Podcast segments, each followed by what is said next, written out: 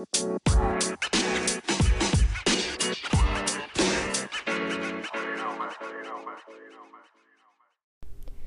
everyone, today I'm Meg and welcome to my channel. Today we're going to look at the problem with incorrect tongue posture. こんにちは、エミです。今日は発音を良くしたいあなたにぜひ知っておいてもらいたい定舌という舌の問題点についてお話ししていきます。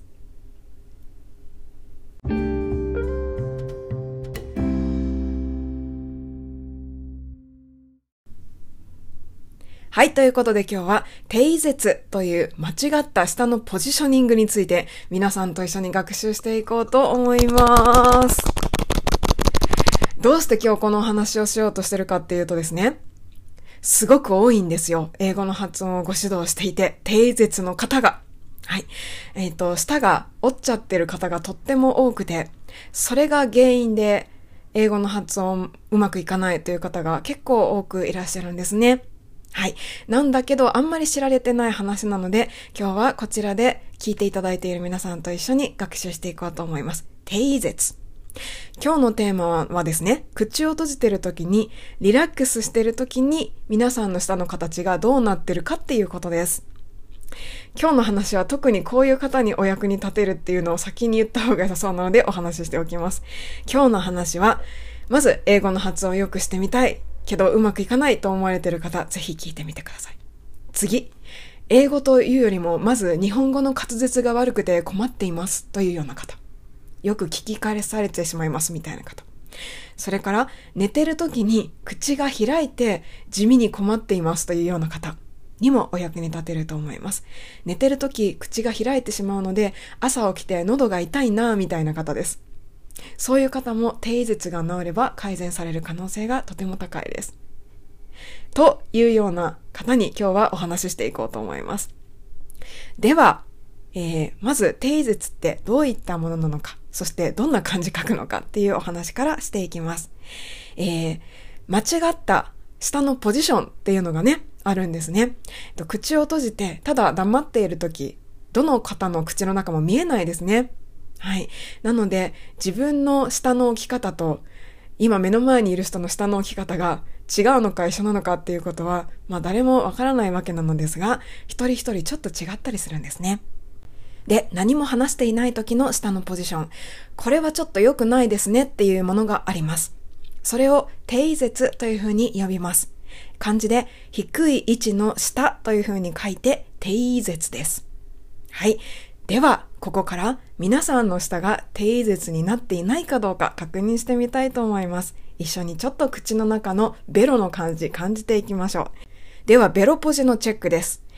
えー、口を閉じて何も話していない状態で、舌がどれくらい上顎についてるかっていうのを感じてみたいと思います。はい、黙っている時に、ベロがどれぐらいの範囲上顎についてるかです。どうでしょうか？下、ちょっと感覚が鈍い方もいらっしゃるので感じづらいかもしれないんですが、どれぐらい上顎についてるか、できるだけ感じてみるようにしてみてください。下先から下の根元までベロあります。その範囲の中でどれぐらいまでが上顎についてるでしょうかはい。パターンとしてはですね、3つぐらいあります。え、1つ目は、下先から下の根元まで全然ついてないですっていうような方。はい。それから二つ目は、下先だけ上顎についてるかなみたいな方。ちょっと後ろの方はついてなくて空間ができてるかなみたいな方ですね。それから最後、下先から下の根元まで全部上顎についてるなっていうタイプの方です。はい、最後のタイプの方は下の感覚も結構しっかりあると思いますので、下の根元まで上顎についてますっていうことがよくわかるのではないかと思います。全然ついてませんと、後ろの方はついてないかなっていうタイプの方は、そもそも後ろの、下の後ろの方の感覚がちょっと分かりにくいかもしれないです。でも空間があったらついてないってことですね。どうでしょうか？皆さんの下、どのようになっていますか？えー、私は3番です。下先から根元まで全部舌がついているっていうタイプです。で、えー、この全部ついている舌の形が健康な下のポジション、いいベロポジだと言われています。で、上顎についているのが舌先だけだったり、もしくはま全くついてなかったりっていう方は、残念ながら低位絶っていうことになります。下がっちゃってるよってことですね。下の位置本来もっと上なんですよ。下がっちゃってますよっていう意味ですね。はい。えー、下の根元のことを絶根っていう風に言います。下の根元で絶根ですね。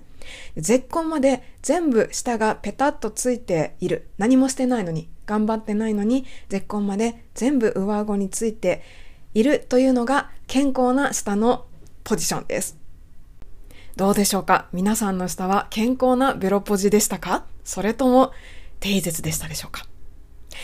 じゃあ、ここで少しだけ下のことを勉強してみたいと思います。下の重さってどれぐらいあるかご存知ですか？えー、200g ぐらいね、あるらしいですよ。はい。ちょっと調べてみましたところ、200g。200g ってどれぐらいなんかってことなんですけれども、スマホぐらいですね。はい。私のスマホちょっと測ってみたんですが、ちょうど 200g ありました。まスマホぐらいの重さのものを私たちは口の中でこう話してる時なんか常に動かしているということなんですね。結構重たいですよ、これ。はい。なので、重たいので、えー、筋肉がちょっとこう弱くなったりすると下がっちゃうっていうことなんですね。はい。そんな下、200g ある下は7つの筋肉でできているそうです。頸突絶筋、舌骨絶筋、音外絶筋、上重絶筋、下重絶筋、大絶筋、垂直絶筋っていう7つの筋肉で下はできているそうで 200g あって重たいです。なので、うまく支えられていない人は重力で下に下がってしまうっていうことなんですね。下がっていない人は下の筋肉がちゃんとついていて、下が支えられるだけの、まあ、下の体力があるっていうような感じですね。で、下の体力がちょっと衰えてきてしまったら、低絶になると。下下がっちゃってると。そういうことです。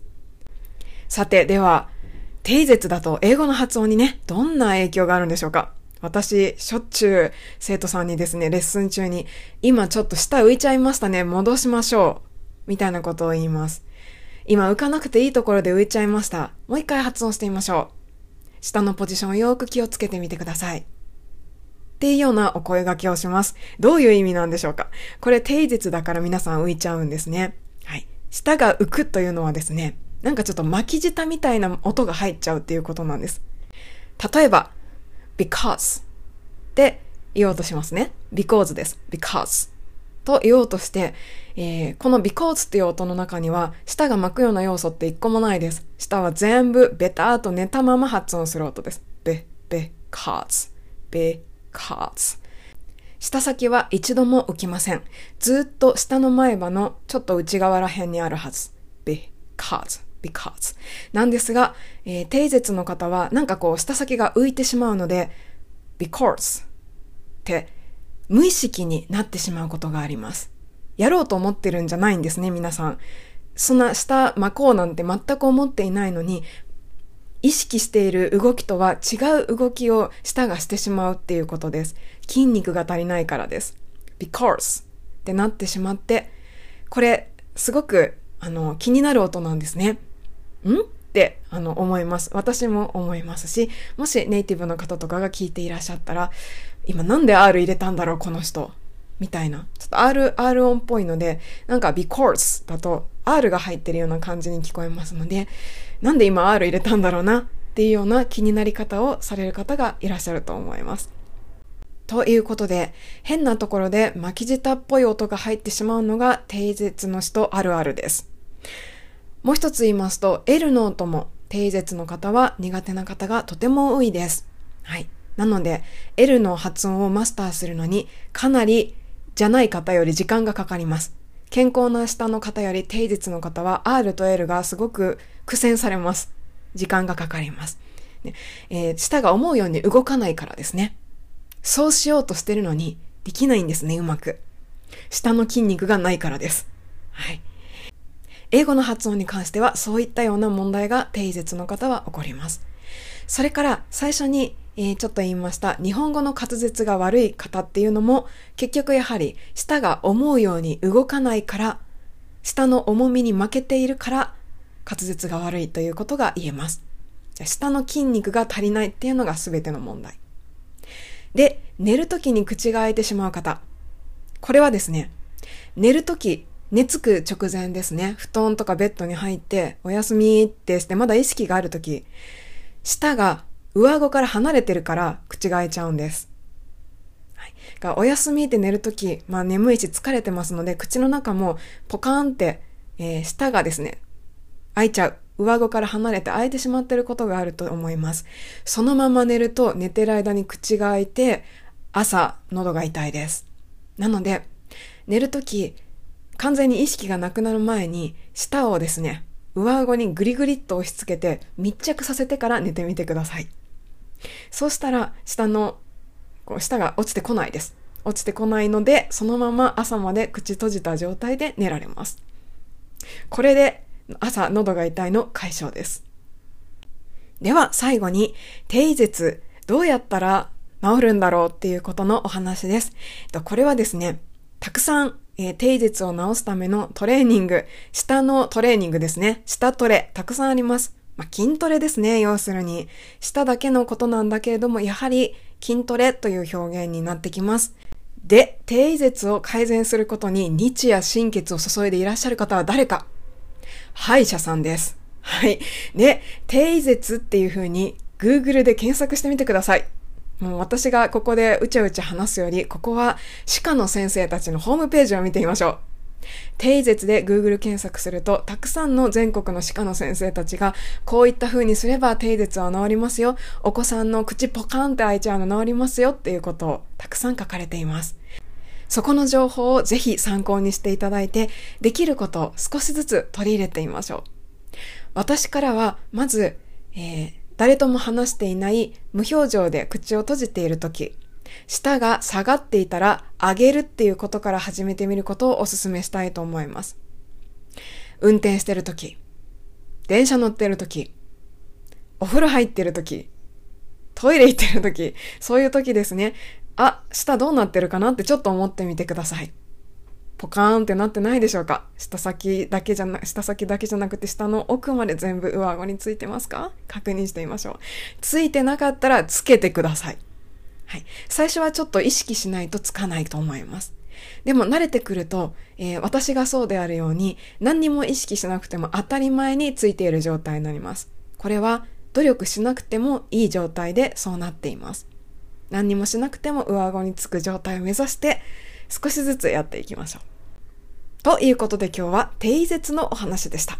お役に立てましたでしょうか、えー、英語の発音をよりクリアにするために、それから日本語の滑舌も良くするために、そして寝ている時に口が開いて喉が渇いて困らないように、というようないろんなメリットがありますので、ぜひ、高校内の健康のために、舌の筋肉、整えていきましょう。舌トレやっていきましょう。それではまた次のラジオでお会いしましょう。Thank you for listening, ladies and gentlemen. I'll see you next time. Thank you.